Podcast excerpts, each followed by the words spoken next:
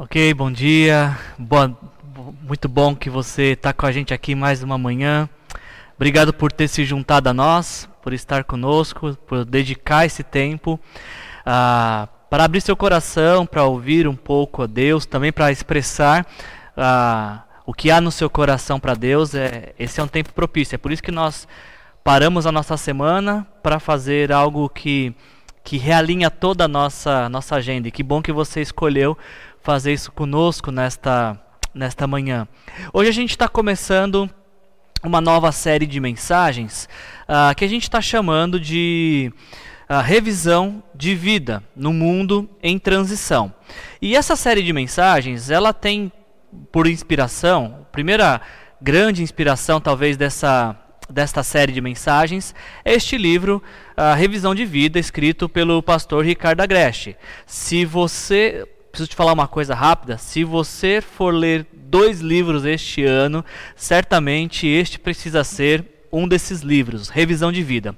Só para você conhecer um pouquinho do contexto deste livro, o pastor Ricardo Agreste, uh, no ano de 2008, ele completou 40 anos e ele entendeu que aquele era um momento propício para observar a sua vida e, e olhar todos, tudo aquilo que já tinha vivido ao longo dos anos e o que ele imaginava que estava se, se desenhando para os próximos anos da sua jornada, da sua caminhada com Jesus.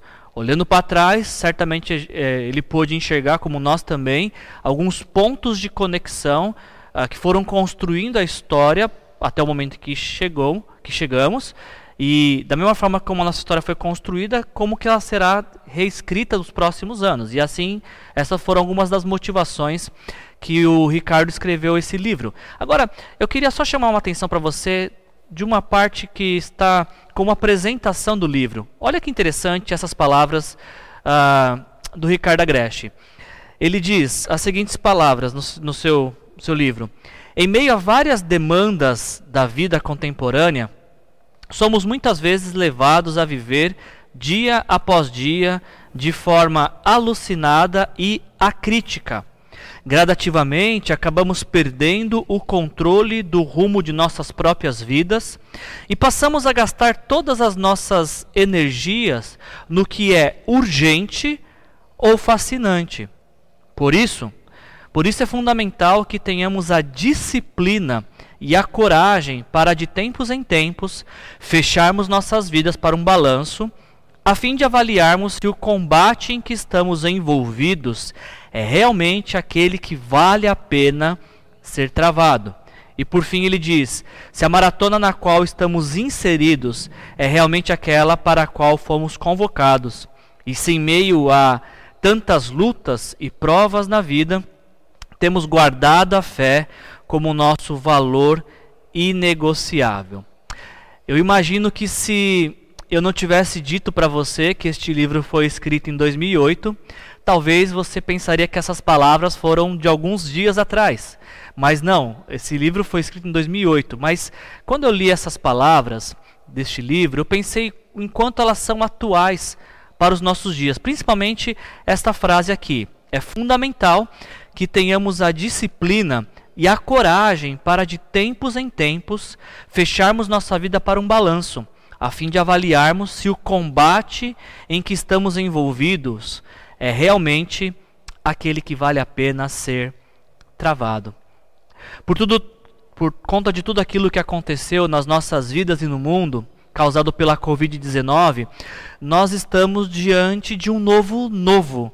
Estamos diante de uma novidade de vida que passaremos a chamar de normal. E, é a, e esse é o motivo pelo qual nós decidimos fazer esta série de mensagens. Uma frase que me veio à mente, preparando a mensagem essa semana, eu ouvi do pastor Ed René Kivitz, diversas vezes em diversas mensagens dele, ele dizendo que viver é muito mais do que sobreviver. Você entende essa frase? Viver é muito mais do que sobreviver. Talvez por conta de tudo que tem acontecido nos nossos dias, muitos estão pensando mais em como sobreviver do que sobre como viver. E essa é uma das motivações também por trás dessa série de mensagens que nos motivou a fazer essa série de mensagens. Nós não queremos pensar em sobreviver. Nós não queremos pensar em autopreservação nesses dias. Através dessa série de mensagens, o que nós queremos falar é sobre vida, sobre vida plena, sobre vida abundante, sobre vida com propósito. Você poderia olhar para sua vida agora e dizer se você está vivendo ou sobrevivendo? Olhando para sua vida agora, você como você se sente? Você se sente como alguém que está sofrendo os efeitos da transformação do mundo ou que apesar de tudo que tem acontecido, ainda entende que a sua vida tem propósito, a sua existência tem um motivo de ser. Essa é a nossa motivação por trás dessa série de mensagens. Ah, embora o livro tenha sido escrito em 2008, eu acho que é um bom momento para fazermos uma revisão das nossas vidas e olharmos tudo aquilo que nós temos vivendo neste ano, como também a, a expectativa que nós temos do novo, novo e avaliarmos como está a nossa vida, como é que está o nosso viver e se entendemos que Deus tem um plano maravilhoso para nossas vidas. Se ainda entendemos ou se passaremos a entender a partir deste mês de que a vontade de Deus continua sendo boa, perfeita e agradável. Deus não foi pego de surpresa. Tudo o que tem acontecido não foi uma surpresa para Deus. Deus ainda está no controle das nossas vidas, Deus ainda está no controle da história. E se nós acreditamos que Deus nos ama, precisamos entender também que tudo isso que estamos vivendo faz parte do plano amoroso de Deus para as nossas vidas. Guarde essa frase: viver é muito mais do que sobreviver. Existe um plano perfeito de Deus para sua vida. Existe uma verdade suprema para mim e para você e é sobre isso que a gente vai falar ao longo desse mês. O tema da nossa meditação de hoje, da nossa reflexão de hoje, é que, que a gente vai abrir essa série de mensagens é esse aqui: revisão de vida, uma demanda que requer disposição. Revisão de vida, primeira mensagem de hoje, uma demanda que requer disposição. E para nos conduzir nesta nessa reflexão de hoje, eu vou fazer uma breve meditação em um texto de Mateus. Aliás, essa série toda está baseada ah, em um pedaço do livro de Mateus, do Evangelho de Mateus, e a gente vai olhar a vida que Jesus está propondo e apresentando para os seus discípulos, e através dessa exposição de Jesus, dessa apresentação de como viver que Jesus fez para os seus discípulos, queremos extrair para nós também ah, como algumas, alguns elementos que podem acrescentar a nossa vida. Então, eu vou abrir essa série hoje lendo esse texto de Mateus, capítulo 9, versículos de 35 a 38. E eu espero que através dessa leitura e através dessa mensagem, o Espírito Santo de Deus te encoraje a pensar de que viver é muito mais que sobreviver. A vida pode ter diversas demandas, mas Deus continua tendo um plano perfeito, bom e agradável para a minha vida e para a sua vida. Me acompanhe, por favor, então na leitura de Mateus capítulo 10, capítulo 9, perdão. Mateus capítulo 9, a gente vai ler os versículos 35 a 38. Mateus capítulo 9, versículos de 35 a 38, onde nós lemos as seguintes palavras: Jesus ia passando por todas as cidades e povoados, ensinando nas sinagogas pregando as boas novas do reino e curando todas as enfermidades e doenças. Ao ver as multidões, teve compaixão delas, porque estavam aflitas e desamparadas, como ovelhas sem pastor. Então disse aos seus discípulos: A colheita é grande, mas os trabalhadores são poucos. Peçam, pois, ao Senhor da colheita que envie trabalhadores para a sua colheita.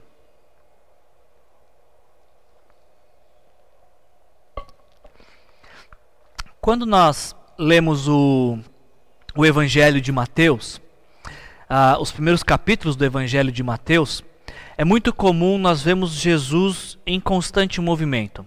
a partir do capítulo 5 de Mateus, se você tiver com a sua Bíblia aberta, ah, em Mateus capítulo 5, Jesus começa aquilo que se tornou talvez um dos seus sermões, das suas mensagens mais importantes, aquela que uh, ele mais, por mais tempo se expressou, se comunicou, que a gente chama de Sermão da Montanha, ou Sermão do Monte, que vai de Mateus capítulo 5 até capítulo 7. Jesus, então, de Mateus 5 a 7, ele, ele está ensinando, ele está anunciando o reino de Deus a todos aqueles que estavam próximo dele. Quando a gente chega no capítulo 8 de Mateus, é interessante nós vemos que Jesus começa a realizar uma série de curas. Ele cura, no começo do capítulo 8, um leproso, depois ele cura o servo do centurião, depois ele cura a sogra de Pedro, faz uma pausa nas curas para acalmar a natureza, porque ele para curar a natureza, porque ele acalma a tempestade o capítulo 8 de Mateus continua seguindo ele, cura, ele libertando o endemoniado. E assim vem a construção do, do livro de Mateus. E, e, a nossa leitura que a gente começou hoje, o texto que nós começamos hoje lendo, fala justamente isso: que Jesus andava por todas as cidades, por todos os povoados e regiões. Você percebe que Jesus está em movimento no Evangelho de Mateus, nesses textos que nós lemos? Tanto no texto que nós lemos, como no contexto ah, anterior a esse texto, nós vemos Jesus em movimento. Nós vemos Jesus indo na direção das pessoas. Vemos Jesus caminhando, ah, indo de encontro com aqueles que ele deseja ah, amar, demonstrar amor e principalmente despertar a consciência para uma realidade melhor e uma realidade maior, que é a realidade do reino de Deus. O texto que nós lemos diz que Jesus ele está indo de povoados a povoados, cidades a cidades, em todas as regiões. E a primeira coisa que o texto nos mostra é que Jesus está ensinando. A primeira ação de Jesus é ensinar é falar das boas novas do reino, como nos diz o texto. Ah, e somente depois que Jesus anuncia as boas novas do reino, é que ele vai curar, como o texto diz, toda enfermidade, todo tipo de de doença. O que me chama a atenção nessa primeira, nesse primeiro versículo, versículo uh, ah, 35, não é apenas o fato de que Jesus está indo na direção das pessoas, mas é que ao ir de encontro com as pessoas, a primeira coisa que faz é despertar a consciência para uma realidade maior, a realidade do reino de Deus, e depois cura essas pessoas. E eu fiquei pensando por que, que dessa, dessa dinâmica de Jesus? Por que primeiro uh, ele ensina e depois ele cura? Não seria mais simples se simplesmente Jesus, ao identificar uma necessidade de uma pessoa, ele simplesmente tratasse essa dessa necessidade, dessa dificuldade e depois ensinasse? Eu, lendo esse texto essa semana, pensei que Jesus segue esse padrão, e a gente vê isso em outros textos também, ele seguindo esse mesmo padrão. E imagino que Jesus ele segue esse padrão porque ah, um, uma cura ou uma provisão sem ensino com o tempo ela acaba perdendo o valor.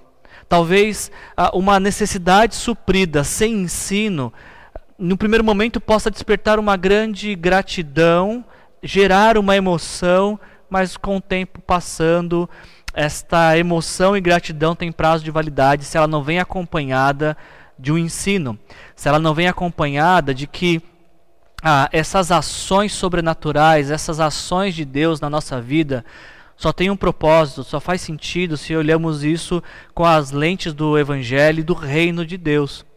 Por que, que Jesus cura? Porque no reino de Deus ah, não existe sofrimento. Em algum momento a nossa história ela se concretiza e o final dessa história é que não há sofrimento, nem dor, nem choro, nem lágrima. Então toda ação no, na história de Deus nos aponta para o tempo eterno, para o tempo perfeito. Uh, talvez não seja novidade nem para mim, nem para você, ou talvez seja algo que a gente tenha que parar para refletir nesse momento, uh, dessa simplicidade da gente ver Jesus indo na direção de quem Ele quer abençoar. E eu não sei se esses dias que nós estamos vivendo você tem percebido Jesus indo na sua direção. Me chamou a atenção preparar a mensagem essa semana de que por vezes nós achamos que nós é que estamos buscando Deus. Que a, a, a busca por Deus começa com a nossa iniciativa, mas esse texto nos mostra que é o contrário. E talvez ele nos ensine que quando nós começamos a buscar Deus, vamos descobrir que ele já estava à nossa procura e à nossa busca por muito e muito tempo. É Jesus que está indo na direção das pessoas. É Jesus que está indo de encontro com a necessidade das pessoas. E o mais curioso é que quando Jesus chega, a doença sai. Quando Jesus chega, a necessidade sai. Jesus avança e todas as dificuldades parecem retroceder diante do avanço de Jesus. Porque quando Jesus entra em uma vida, quando Jesus entra em uma cidade, quando Jesus entra em uma história, ah, tudo aquilo que é ruim é obrigado a retroceder, é convidado a se retirar. Porque a presença de Jesus, a boa presença de Jesus e a vida de Jesus acaba transformando e preenchendo todos os espaços de uma vida. É importante que você que está conosco nesta, através dessa mensagem, ao ler esse texto, você possa uh, compreender que Deus está na sua direção, que Deus conhece cada uma de suas necessidades, que Deus sabe daquilo que você precisa. Você não está desamparado no mundo, sozinho no mundo. Nos céus existe um Deus que te ama e que se preocupa com a sua vida e que está na sua direção Talvez você ainda não tenha percebido isso, talvez não esteja se atentando, mas Jesus está indo na sua direção, porque conhece suas necessidades e tem poder para transformar todo o seu viver.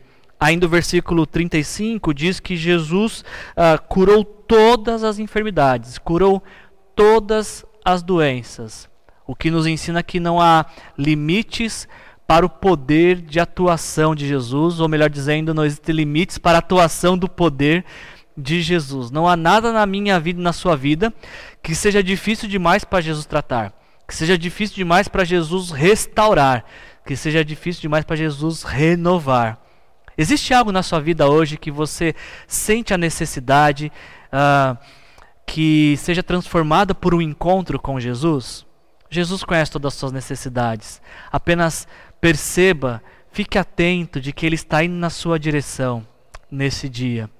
Uma outra uh, coisa interessante nesse texto que nós lemos diz que então Jesus está indo na direção das pessoas e quando ele se encontra com as pessoas, sua primeira ação é ensinar e depois transformar.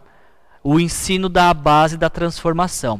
E quando Jesus tem um encontro com essas pessoas, com essa multidão, versículo 36 nos diz que ah, Jesus ele olha para as multidões. Ele não apenas se comunica como quem ah, comunica sem compromisso, como quem apenas está transmitindo um recado. Muito mais do que aquilo que se fala, é aquilo que Jesus está vendo. Jesus, diz o texto, que ele viu as multidões. Parece uma coisa simples, mas uh, não é tão simples quanto parece, porque uh, muitas pessoas não olham as multidões ao seu redor, não conseguem enxergar o que está ao seu redor. Até mesmo no cenário bíblico, no tempo bíblico, uh, os líderes religiosos daquela época, os fariseus, eles não conseguiam ver as multidões. Talvez enxergavam, conseguiam saber onde o povo estava, mas não conseguia ver talvez via, enxergava o exterior, enxergava o que está na superfície, mas não via a, a real necessidade da alma, da alma enferma. Porque estamos olhando para um povo Uh, no cenário bíblico, que é um povo que tem necessidades mais profundas e que não se enxergam apenas na superfície.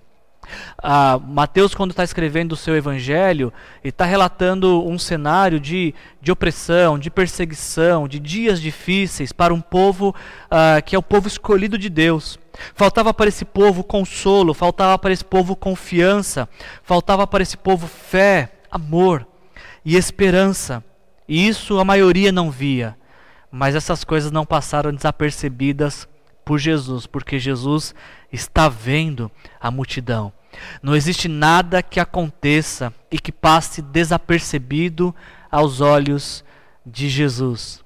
Não há nada na sua vida, na minha vida, que Jesus não esteja vendo. E isso, às vezes, pode nos assustar de pensar: Jesus então está vendo até as coisas erradas que faço? Sim. Isso não passa desapercebido por Jesus. Como não passa desapercebido por Jesus também o clamor que há no nosso coração as necessidades que há na nossa alma. Jesus viu as multidões. E olha a dinâmica desse texto. Jesus viu as multidões e, ao ver as multidões, ao identificar sua real necessidade, a, o sentimento que brota no coração de Jesus é a compaixão. Jesus viu as multidões e teve compaixão delas.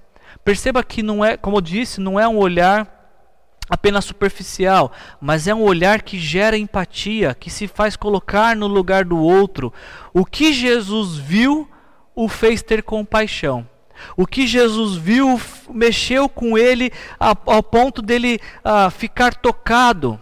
E o texto nos diz que o que, o que Jesus viu que o levou a ficar tão tocado, assim, ter tanta compaixão. Jesus olha para as multidões e vê que elas são, uh, estão confusas e uh, desamparadas. O cenário que Jesus olha, que, como eu disse, não se vê na superficialidade, é de pessoas confusas e desamparadas. E Jesus faz uma relação interessante, ele diz assim, ele nos mostra a primeira analogia aqui desse texto, de que elas, essa multidão, essas pessoas estão confusas e desamparadas, porque são como ovelhas sem pastor. Essa, essa figura de linguagem talvez não seja muito comum para nós, porque a maioria de nós uh, crescemos na cidade e a gente não tem essas compreensões dessas figuras do campo, mas uh, tenta imaginar qual que é a lógica apresentada nesse texto. Como é que é uma ovelha sem pastor? Uh, o pouco que, que pesquisei sobre ovelhas é, li que ovelhas são animais que precisam viver em bandos, porque elas não sabem viver sozinhas. Elas são completamente dependentes ah, do pastor que cuida delas, tanto na condução ah, para se alimentar, ah, para se refrescar, na, na maneira como trata do corpo dela. Ovelha é um animal completamente dependente. Então, uma ovelha sem pastor é alguém que está uh, tendo sua vida altamente comprometida, a sua existência comprometida, que vai passar muitas necessidades porque não sabem viver sem um pastor. Uma outra questão importante é que o pastor para a ovelha, ele representa referência. A ovelha, até Jesus disse isso, que as ovelhas seguem o pastor. Em João 10 a gente lê isso. As ovelhas seguem o pastor. Para onde os pastores estão indo, as ovelhas estão indo junto, porque o pastor é a sua referência. Então, uma ovelha sem pastor é uma ovelha que não tem referência, que não sabe para onde ir, para onde caminhar, para onde se deslocar. E a parte mais importante desta analogia, a pensarmos, é que uma ovelha sem pastor é um animal que está correndo um grande risco de vida, porque pode acabar sendo devorada por um grupo de lobos. Ah, ovelhas não sabem se defender. Então, ovelhas sozinhas, solitárias, elas acabam correndo um grande risco. E olha, quando eu olho para essa descrição de Jesus, isso me vem à mente de que todos nós precisamos ter um pastor. Todos nós precisamos ter esta referência que conduza nossos passos, que nos leve a um lugar de alimento espiritual para as nossas almas, que é alguém que cuide de nós. E quando eu falo pastor, eu não estou falando do ofício sacerdotal, da vocação que eu exerço. Eu estou falando que todos nós precisamos de pessoas que cuidem de nós, pessoas que nos aproximem de Jesus, pessoas que ah, nos façam compreender que viver é muito mais que sobreviver de que não precisamos ficar batalhando por uma vida solitária, se podemos viver juntos, em comunidade, em grupo. Obviamente que a vocação pastoral tem essa, essa característica de cuidar de pessoas, de aproximar, de aproximar pessoas de Jesus, mas esse texto nos mostra que uh, não podemos viver sem pastor, porque senão vivemos de forma desorientada. E mais importante do que uma pessoa ocupando esse papel de pastor nas nossas vidas, ah, é o bom e perfeito e supremo pastor que é Jesus. Ah, não podemos viver nesse mundo sem o bom pastor, sem Jesus, por conta de tudo isso que eu alistei. Porque sem Jesus, o bom pastor, podemos ficar confusos e desamparados, sujeitos a todo tipo de, de dificuldade, necessidade e até mesmo risco de vidas. Ah, eu reforço esse texto. Você já conhece talvez esse é um dos textos mais conhecidos da Bíblia, o Salmo 23, versículo 1 diz, o salmista diz: "O Senhor é o meu pastor, nada me faltará". A gente até cantou isso, né? Olha que interessante essa a compreensão que o salmista diz. Ele diz assim: "O Senhor é meu pastor". E porque o Senhor é meu pastor, eu não tenho falta de nada. E se você ainda continuar essa leitura, no Salmo 23, você vai, vai ler o salmista dizendo: O Senhor é meu pastor, de nada terei falta. O Senhor é meu pastor, e porque o Senhor é o meu pastor, e apenas por isso é que eu posso ir a lugares onde eu encontro alimento para minha vida, onde eu encontro sustento para minha vida. O Senhor é meu pastor, e porque Ele é meu pastor, Ele me faz repousar e me conduz a lugares tranquilos porque Ele é meu pastor. Ah, meu, meu vigor é restaurado, porque o Senhor é meu pastor. E o Salmo 23 inteiro vai estar falando dos benefícios ou de como a vida é protegida e recebe provisão por ter o Senhor como pastor, como referência, como aquele que cuida, como aquele que protege e conduz. Não sei se você consegue perceber então, quando a gente compara o Salmo 23 onde o salmista diz: O Senhor é meu pastor, e porque é meu pastor não tenho falta de nada. E agora Jesus está dizendo que essas multidões ah, estavam confusas e desamparadas, como ovelhas sem pastor. Eu creio que não seria exagero da nossa parte entender de que muitas das confusões de nossas vidas elas ocorrem justamente porque o Senhor não é o nosso pastor.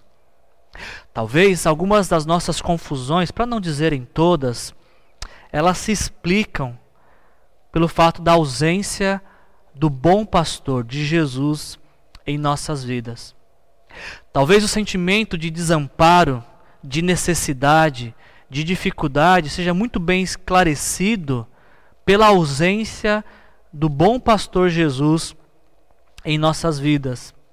Não sei se você alguma vez já se sentiu assim, ou se ainda hoje se sente assim. Você se sente, dentro dessa analogia, se você puder assim se encaixar, você diria que hoje você é uma ovelha sem pastor, ou você é uma ovelha que tem um bom pastor que te conduz a lugares tranquilos, a lugares protegidos, a lugar de provisão. Você hoje pode dizer que é uma ovelha sem pastor ou uma ovelha com pastor. Você poderia afirmar hoje que Jesus é o teu bom pastor, e porque Ele é teu bom pastor, você acredita que nada vai te faltar, porque Ele é teu bom pastor, você começa a dissipar as confusões da sua mente, porque Ele é o teu bom pastor, você consegue ah, se desfazer desse sentimento de solidão e de desamparo. Ao ver as multidões, Jesus teve compaixão porque elas estavam confusas, desamparadas, como ovelhas que não têm pastor. Eu sei que por vezes nós nos sentimos também confusos e desamparados, mas o convite que essa mensagem nos faz hoje é: pegue toda a sua confusão, pegue todo o sentimento de desamparo e se aproxime de Jesus, o bom pastor. E na medida que você vai se aproximando de Jesus e percebe que ele já estava vindo na sua direção há muito tempo, você vai começar a perceber que a confusão começa a se ausentar da sua vida, o desamparo se torna um sentimento inexistente, porque a presença de Jesus faz com que você uh, tenha toda a provisão que você precisa para viver. Isso nos leva ao último versículo desse texto que nós estamos lendo, porque percebe a dinâmica desse texto que nós lemos. Jesus está indo na direção das pessoas. E quando está indo na direção das pessoas para ensinar e curar, ele vê as multidões e detecta que elas estão confusas e desamparadas. E ele tem compaixão delas. Agora, olha a dinâmica desse texto. Jesus vê as multidões, tem compaixão delas e se dirige aos discípulos. Quando Jesus tem compaixão da multidão, ele não se dirige à multidão, ele se dirige aos discípulos. E mais interessante é que pensar que a compaixão que Jesus tem das multidões e o diagnóstico de que elas estão confusas e desamparadas, a primeira reação após isso é se dirigir aos discípulos, é falar com os discípulos. Jesus viu as multidões e falou aos discípulos. E agora Jesus vai usar uma segunda figura de linguagem. Jesus vai falar: as, as multidões são como ovelhas sem pastor, mas existe uma grande colheita. Jesus diz: a colheita é grande. E eu preciso só fazer uma pausa, talvez você não vai entender a, a a simplicidade do que eu vou falar, mas isso se explica melhor mais para frente. Mas pare para pensar um pouquinho o que torna uma colheita grande. Uma colheita não se torna grande da noite para o dia. Uma colheita também não se torna grande jogando sementes para o alto e onde cair tudo bem. Para que haja uma colheita grande, antes é necessário um trabalho árduo, a necessidade de um grande trabalho. Só há uma grande colheita se, se ela for precedida de um grande trabalho. E a pergunta que, que a gente precisa fazer aqui nesse ponto é: bom, se há uma grande colheita, quem é que plantou ela? Quem é que gastou seu tempo, a sua energia e os seus recursos para que houvesse uma grande colheita?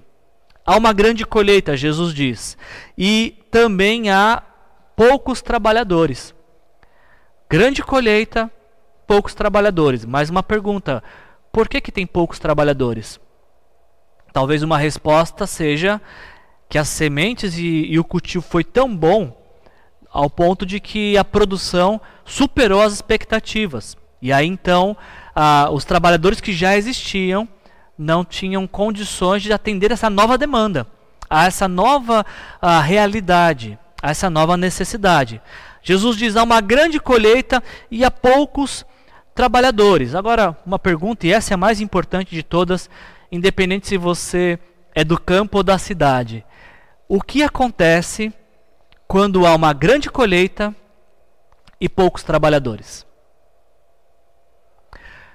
Eu não sou do campo, como falei para você, mas eu imagino que uma grande colheita com poucos trabalhadores para trabalhar nessa colheita, eu imagino que muitos frutos acabam se perdendo porque não foram colhidos. Se há uma grande colheita, mas não há trabalhadores o suficiente para atender toda a demanda dessa grande colheita, acho que há um grande risco de muitos e muitos frutos acabarem se perdendo. Por quê? Porque não houve quem os colhesse. Não houve quem ah, tirassem eles e colocassem esses frutos à disposição do consumo, da vida. Agora, tenta entender a lógica que Jesus construiu aqui. Ele vê uma multidão que se parece com uma ovelha sem pastor. E agora ele fala de colheita. Eu olho essas, essas duas uh, exemplos que Jesus está dando, me parece que Jesus está fazendo uma relação um, uma conexão de que essa grande multidão é essa grande colheita. Essa grande multidão desamparada é a grande colheita que, que só existe porque Deus está trabalhando nessas vidas. Porque Jesus está caminhando na direção dessas vidas. Uh, muitas não sei se você já teve essa experiência, eu já tive algumas vezes essa experiência de de repente visitar alguém no hospital, ou visitar alguém que está em luto, ou simplesmente fazer uma visita para alguém uh, pra, que está passando por alguma crise, alguma dificuldade. Quando me dirigia a alguns aconselhamentos, algumas vezes uh, eu, eu saía de casa pensando: bom, Deus, o que, que eu vou falar para essas pessoas? E eu falava: Deus, por favor, usa a minha vida para poder uh, iniciar a tua obra, aquilo que o Senhor quer fazer na vida dessas pessoas.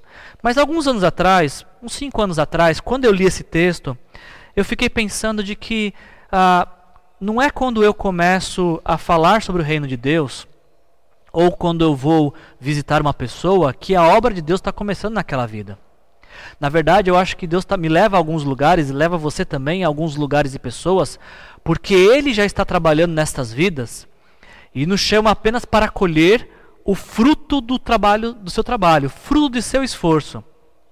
Quando Deus nos leva a alguém, quando Deus nos usa, nos dá a oportunidade de aconselhar, de encorajar, de fortalecer, de incentivar a fé, não somos nós que vamos começar esse trabalho.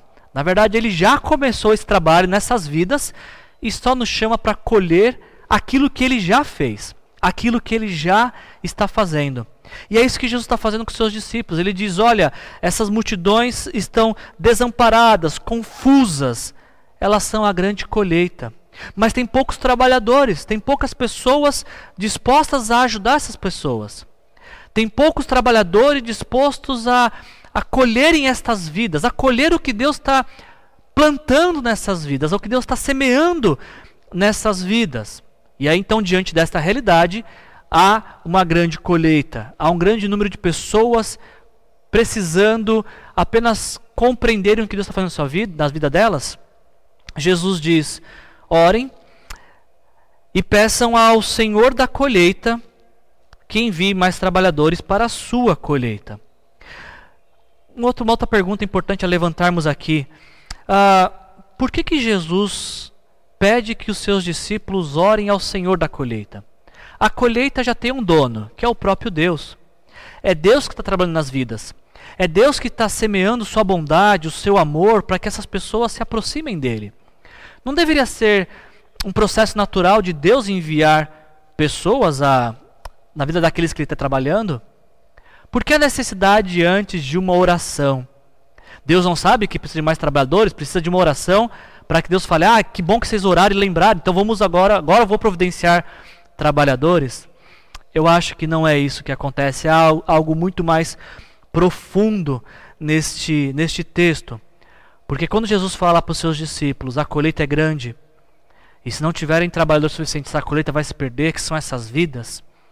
Quando Jesus fala, orem ao Senhor, Jesus não está falando apenas de um pedido que se faz como quem agradece por uma refeição.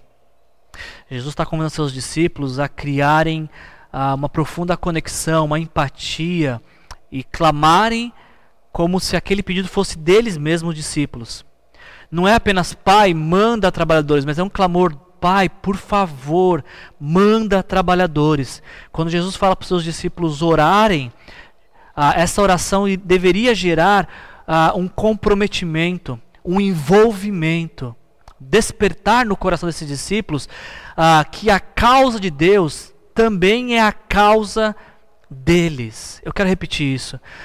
Quando Jesus fala, orem e peçam por mais trabalhadores. Essa oração deveria despertar nos discípulos o engajamento com a obra de Deus. Não é apenas um clamor de Deus providencie, mas Deus faça algo como se fosse para mim, como se fosse um desejo meu, como se fosse uma necessidade minha. e é interessante que quando os discípulos oram por isso, quando Jesus fala, orem e peçam ao Senhor da colheita por mais trabalhadores, eu quero que você imagine essa cena. A gente estava trabalhando na série de, de, mensagem essa semana e eu falei para os homens que estavam comigo: feche seus olhos e imagine essa cena. Jesus se dirigindo a você e dizendo assim: Olha, em São José, que é a nossa cidade, né, São José dos Campos, existem muitas vidas que vão se perder se ninguém se aproximar delas. Então eu quero que vocês orem. Aí estávamos em três e eu falei: imagina a cena, Jesus pedindo para nós orarmos, para que Ele envie pessoas a São José dos Campos para trabalhar na vida daqueles a quem Ele já está tocando, na vida de quem já está trabalhando. E a gente fecharia nossos olhos e diria: Senhor Jesus, nós te clamamos, por favor, envie pessoas a São José dos Campos que possam alcançar. Uh, se relacionar, serem intencionais no relacionamento ah, para alcançar essas vidas. Em nome de Jesus, amém. E quando abríssemos os olhos, Jesus dizia, diria: Vocês são essas pessoas. Porque é justamente isso que acontece nesse texto. Jesus fala: orem e peçam ao Senhor que envie trabalhadores. E no versículo seguinte, que a gente vai falar semana que vem, capítulo 10, versículo 1, Jesus envia seus discípulos. Ou seja, aqueles discípulos que estão orando por trabalhadores, eles são os trabalhadores que vão para essa grande colheita. Olha que fantástico isso, Jesus pedindo que esses homens orem, porque essa oração vai despertar no coração deles o engajamento com a causa do reino. Capítulo 10, versículo 1. Agora vocês vão. Vocês ah, são os trabalhadores que vocês estavam pedindo para serem enviados. Eu não posso aprofundar muito nesse ponto. Essa é a mensagem da semana que vem, você não pode perder. Mas o que eu posso é conduzir para a conclusão dessa mensagem nesta manhã. E pode ser que nossas vidas tenham diversas demandas. Pode ser de fato de que nós tenhamos uh, muitas coisas que nós temos sendo levados a rever uh, por conta de tudo aquilo que nós temos que vivido. Mas existe uma forma de fazer uma revisão das nossas vidas diante das nossas demandas, de tudo aquilo que a gente está vivendo, que é essa disposição de viver engajado com a causa do reino. Deixa eu repetir isso. Uma boa revisão de vida diante das atuais demandas passam por uma disposição em se engajar com aquilo que Deus está fazendo no mundo e na história. O primeiro ponto que eu talvez eu colocaria para você pensar e praticar essa mensagem essa semana seria este aqui. Quando você começa a procurar Deus, você descobre que Ele já estava te procurando há muito tempo. Talvez você está diante dessa mensagem hoje só para ouvir isso. Deus está à sua procura. Deus está indo na sua direção. E talvez você nunca tinha percebido, não esteja percebendo isso, porque talvez você esteja de costa para Deus. Porque você está andando numa direção contrária à direção que Deus está vindo. A mensagem dessa, dessa essa mensagem talvez seja o desafio para nos voltarmos para Deus, perceber Ele vindo ao nosso encontro e também com o coração arrependido e grato ir ao encontro dele, para ter nossas vidas transformadas, para ter nossas confusões ah, cessadas, para ter nosso desamparo desfeito. Um outro ponto que eu queria apresentar para vocês nessa manhã seria este aqui. Quando você se importa com o que é importante para Deus, você pode se tornar respostas de suas orações. Quando você se importa com o que é importante para Deus, você pode se tornar resposta de suas orações. Como assim, Wilson? Bom, pega o exemplo dos discípulos. Eles estavam orando: Senhor envia trabalhadores e o Senhor os envia. Eles se tornaram a resposta de oração por estes trabalhadores. Talvez você esteja há muito tempo clamando por uma transformação na sua família. E talvez Deus vai falar: Amém. Eu ouvi a sua oração. Você vai ser o início da mudança na sua família. Talvez você esteja orando, Senhor, por favor, mude o cenário no qual eu vivo. Deus vai falar, ok, eu vou atender a sua oração. E eu vou começar mudando o seu interior para que todo o seu exterior mude. E talvez não vá mudar o exterior de uma maneira prática, mas vai mudar a forma como você olha para o exterior, para o mundo ao seu redor. Quando você se importa com o que é importante para Deus, você se torna a resposta de suas orações. Quando você fala, Deus, por favor, existem tantas crianças que estão num orfanato, por favor, levante pais que possam adotar essas crianças. Deus fala, ok, ouvi a sua oração. Você é um pai que eu gostaria que adotasse uma criança. Pode ser que existam muitas crianças que estão sendo adotadas, mas se você adotar uma, você está fazendo a sua parte. E a gente poderia dar inúmeros exemplos inúmeros exemplos de como nós podemos nos tornar resposta de nossas orações. A mais importante delas é que de fato existem muitas pessoas no mundo desamparadas, confusas, precisando saber que Deus as ama, que enviou Jesus ao mundo para morrer por seus pecados, para que, se elas se arrependerem de seus pecados, elas podem ter esperança de vida eterna. Talvez você já tenha visto essa arte muitas vezes em nossas nossas mensagens, nas nossas, nossas redes, você pode ser usado por Deus para mudar o destino eterno de alguém. Com quem você vai compartilhar o Evangelho este ano? Existem muitas pessoas que precisam ouvir o Evangelho. E talvez você seja essa pessoa que vai levar essa boa notícia de que Jesus as ama, se importa com suas vidas e quer fazer parte da sua história. Ou talvez você é a pessoa que está ouvindo essa notícia nesta manhã, de que Jesus te ama e se importa com a sua vida. E o primeiro grande passo que você precisa dar então é entregar a sua vida para Jesus. É se arrepender dos seus pecados, dizer: Senhor Jesus, me perdoa pelos meus pecados. Entenda através dessa mensagem de que Jesus morreu no meu lugar, morreu a minha morte, morreu pelos meus pecados. E uma vez arrependido dos meus pecados, eu entrego a minha vida para o Senhor, para que o Senhor seja o meu Senhor e o meu Salvador pessoal, e conduza os meus passos daqui até a eternidade. Você está vendo aqui abaixo, nós temos um QR Code aonde você pode nos mandar uma mensagem. Se você entregou a sua vida para Jesus, se você nesta manhã deseja entregar a sua vida para Jesus e ter Jesus como o Senhor de sua vida, ah, mande uma mensagem para nós. Aponte seu celular para cá, diga: Olha, nesta manhã eu entreguei minha vida para Jesus. Através dessa mensagem, eu entreguei minha vida para Jesus. Eu entendi de que ah, os meus pecados foram a causa da morte de Jesus na cruz. E agora eu quero viver tendo Jesus como meu Salvador. Não quero ser mais uma ovelha sem pastor. Quero ser uma ovelha tendo Jesus como meu bom pastor. Se você entregou sua vida para Jesus ou deseja entregar, temos esse QR Code aqui que você pode uh, nos, se comunicar conosco, tanto para nos dar essa boa notícia compartilhar conosco essa alegria de que você se entregou para Jesus, ou de repente que você precisa de mais informações. Você pode mandar uma mensagem e dizer assim: Olha, eu queria entender um pouco mais como é que é esse negócio de ter Jesus como meu bom pastor. Como é que eu posso ver Deus avançando na minha vida para que todas as outras coisas ruins retrocedam? Nós teremos o maior prazer de fazer isso. Ou você que está assistindo essa mensagem, que já teve esse, esse encontro com Jesus, mas deseja se comprometer com aquilo que Deus está fazendo no mundo. Talvez você um dia foi essa ovelha sem pastor, talvez um dia você esteve nesta grande colheita que esteve a, próximo de se perder, mas alguém te alcançou. Alguém resgatou sua vida. Você pode mandar uma mensagem para nós também dizendo assim: Olha, eu quero me comprometer com o reino. O que, que eu posso fazer para levar outras pessoas a conhecerem Jesus?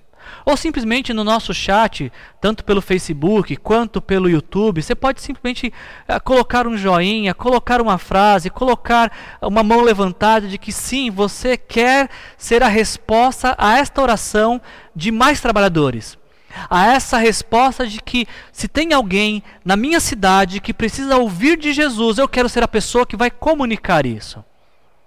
Quando a gente começa a viver desta forma, em missão, engajado com o reino, se importando com o que é importante para Deus. A nossa vida muda, nós descobrimos o real propósito da nossa existência, que é viver para a glória de Deus, que é viver a missão de Deus no mundo e na história. Seja você alguém que vai entregar sua vida para Jesus pela primeira vez, ou seja você que vai entregar a sua vida para Jesus mais uma vez, agora para servi-lo nesta missão eu convido você a fechar seus olhos e orar comigo nesta manhã. Senhor, nosso Deus e Pai, em nome de Jesus, obrigado, Senhor, por esta oportunidade que tivemos de meditar na tua palavra.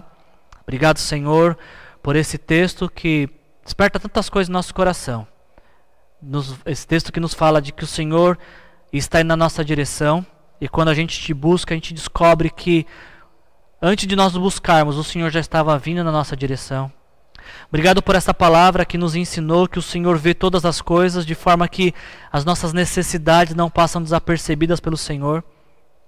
E obrigado, Senhor, por esta palavra que o Senhor mostra que ah, podemos nos tornar respostas de nossas orações, Senhor, se entregarmos a nossa vida para o Senhor e deixar o Senhor conduzir nosso viver nesta linda missão do Senhor no mundo e na história. Pai, abençoa cada pessoa que está assistindo essa mensagem, Senhor. Que aquilo que eu não consegui comunicar, que o Teu Espírito Santo esteja falando de uma forma muito profunda agora, Pai. Ouça cada oração que se faz ao Senhor neste momento através dessa mensagem, Senhor. Nos dê a oportunidade de continuar abençoando vidas, influenciando vidas para a eternidade aproximando pessoas de Jesus. Essa é minha oração nesta manhã. Em nome de Jesus. Amém. Que a graça do nosso Senhor Jesus Cristo, o amor do nosso Deus, o Pai, a comunhão e a consolação do Espírito Santo se façam presente em nossas vidas, tanto para nos lembrar que Deus nos ama, como também para nos lembrar que Deus ama outros a quem Ele quer se tornar conhecido. Que Jesus te abençoe, em nome de Jesus. Tenha uma semana abençoada.